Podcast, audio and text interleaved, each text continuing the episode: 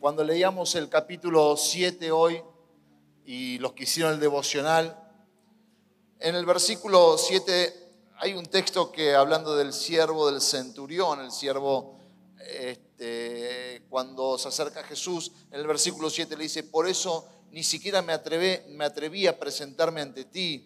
Y le dice a Jesús, pero con una sola palabra que digas, quedará sano mi siervo. Una sola palabra. Y en la Biblia está bien expresado claramente, una sola palabra. Pero después hay otra historia, versículos más adelante, cuando leemos todos estos capítulos que leíamos hoy, si yo decía, si tuviese que hacer una selección de lo que impactaba mi corazón, creo que estoy en el 6, 7 o en el 7, en el 8 y el 9 y no nos vamos a detener y por días y por días y por días y por días. Pero entonces digo, Señor, ¿qué es lo que querés eh, específicamente alcanzarnos con tu palabra, más allá de que todos hemos leído? Yo quedé maravillado de decir la cantidad de milagros que no se pueden contabilizar, porque en un momento no dice tal milagro o cual milagro, sino que hay un punto que ya no se puede contabilizar la cantidad de milagros que ya están ocurriendo. Era incontable, pero la cantidad de milagros que aparecen tan solo en estos tres capítulos, eh, si se pudiese contar, habría libros y libros. Por eso en la Biblia dice, no cabrían en, el mundo, ¿no? De la cantidad de milagros, pero tan solo en esto.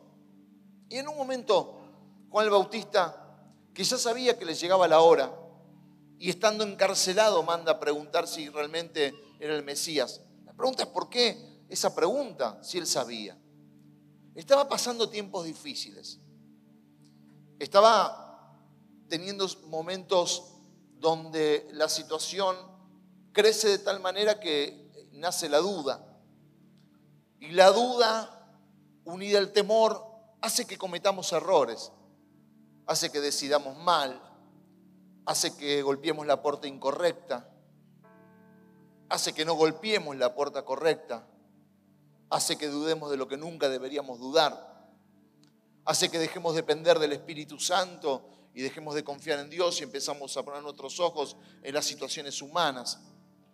Entonces cuando van a Jesús y le hacen la pregunta acerca de la duda o acerca de lo que Juan el Bautista les manda preguntar a sus discípulos desde la cárcel para que se la cuenten a Jesús, Jesús responde con hechos.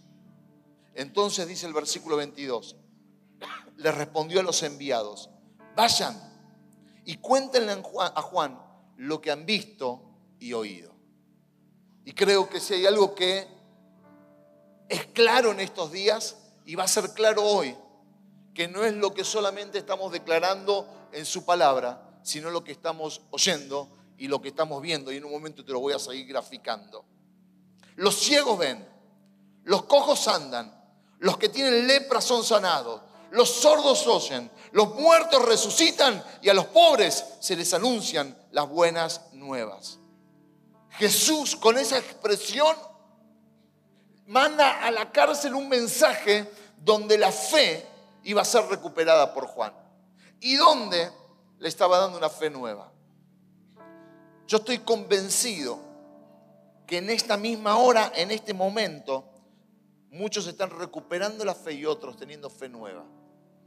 La fe es para orar por milagros, la fe es para creer por lo que viene, la fe es para tener una convicción personal, la fe es para alcanzar todo lo que Dios tiene planeado y preparado para cada uno de nosotros. En el caso de Juan, la fe era necesaria para mantener firmeza en lo que él estaba viviendo y sabiendo que estaba viviendo tiempos muy, pero muy difíciles, pero en este momento hay fe nueva para tu vida.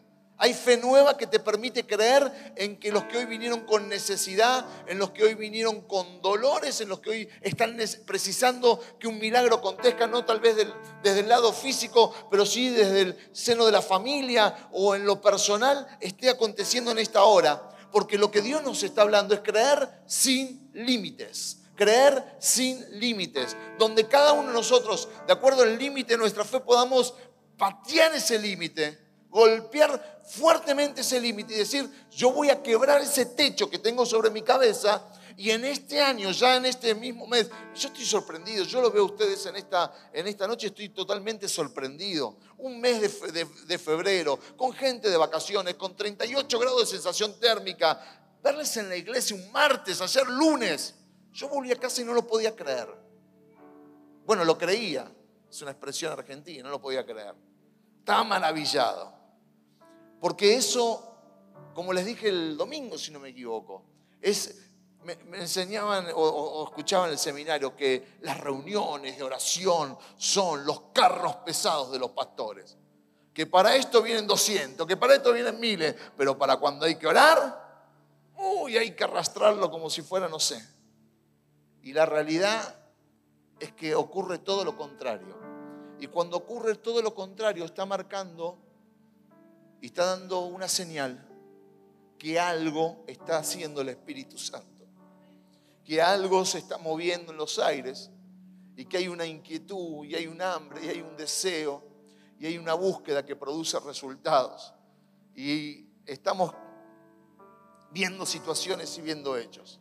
Déjame que te lea por lo menos tres milagros que en estos días, sumados a otros, que hay muchos más y que los vamos seguramente a editar en pequeños videos para que podamos todos compartirlos y verlos juntos, pero uno fue el de Febe y Abel. Estamos casados hace cinco años y comenzamos a buscar un bebé hace tres años, pero no podía quedar embarazada. Comenzamos con los estudios de fertilidad y no salieron del todo bien. Recibimos el diagnóstico médico hace ocho meses que decía que no podríamos tener hijos naturalmente y el costo del tratamiento de fertilidad era muy alto para nosotros. Pusimos esta situación en oración y confiamos que el Señor respondería antes de que terminara el año. En diciembre, hace un mes, nos dieron la noticia de que seremos padres por primera vez. Dios hace milagros. Y si esta es tu lucha, si esta es tu oración, si esta es tu necesidad, si este es tu anhelo, quiero que sepas que Dios hoy da fertilidad. Que Dios hoy responde la oración de aquellas mamás o aquellos papás y mamás que están anhelando poder tener familia, poder tener hijos y por diferentes situaciones no está quedando, pero Dios en el nombre de Jesús vamos a reprender toda infertilidad, vamos a reprender todo problema y vamos a declarar en una oración de victoria que en esta semana una buena noticia va a llegar a tus oídos. Pero lo vamos, no es un anhelo, estamos respondiendo con hechos. Cuando Jesús le dice y le manda a decir a Juan, quiero que sepa Juan que lo que está pasando está pasando no es un anhelo, no es un futuro, es un presente.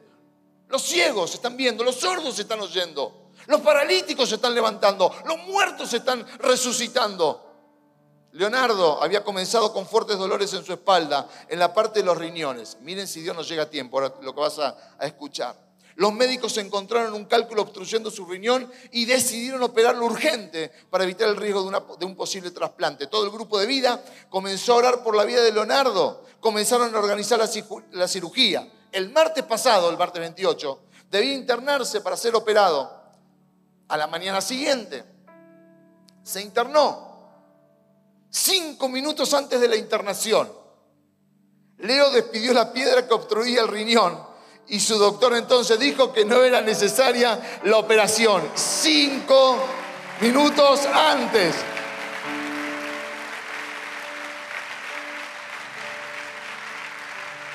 Ahora, no, no era la última cena, era el último pipí. Dijo, voy a hacer el último pipí en cinco minutos, vamos ahí al, al quirófano. Y en el último pipí, Dios dijo, yo tengo la última noticia, te voy a sanar. Y María, se encontraba en un estado depresivo y con una grave enfermedad. Le extirparon nueve centímetros de intestino y también tenía un problema en las rodillas. Luego de orar, el Señor hizo la obra. No necesitó quimioterapia y luego del tumor y los resultados fueron excelentes. Dios está obrando en la vida de María también.